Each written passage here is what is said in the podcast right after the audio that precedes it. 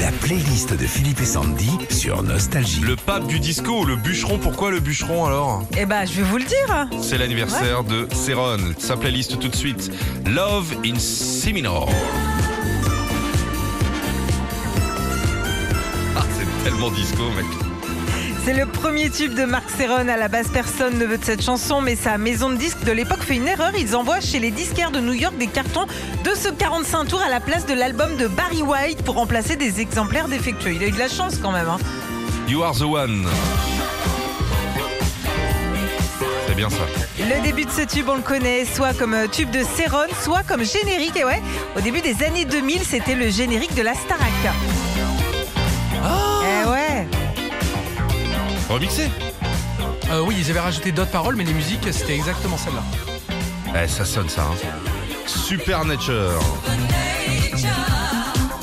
Ah, c'est connu ça.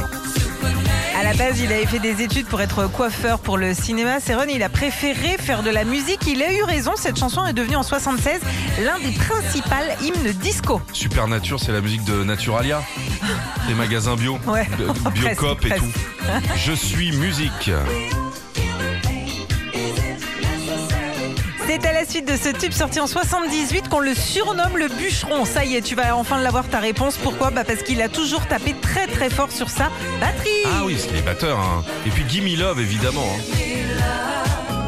C'est peut-être le plus grand tube de Serron. Il continue à se produire un peu partout en France. Il sera le 23 juillet à Antibes et le 26 août en plein air au Touquet. Retrouvez Philippe et Sandy, 6h-9h sur Nostalgie.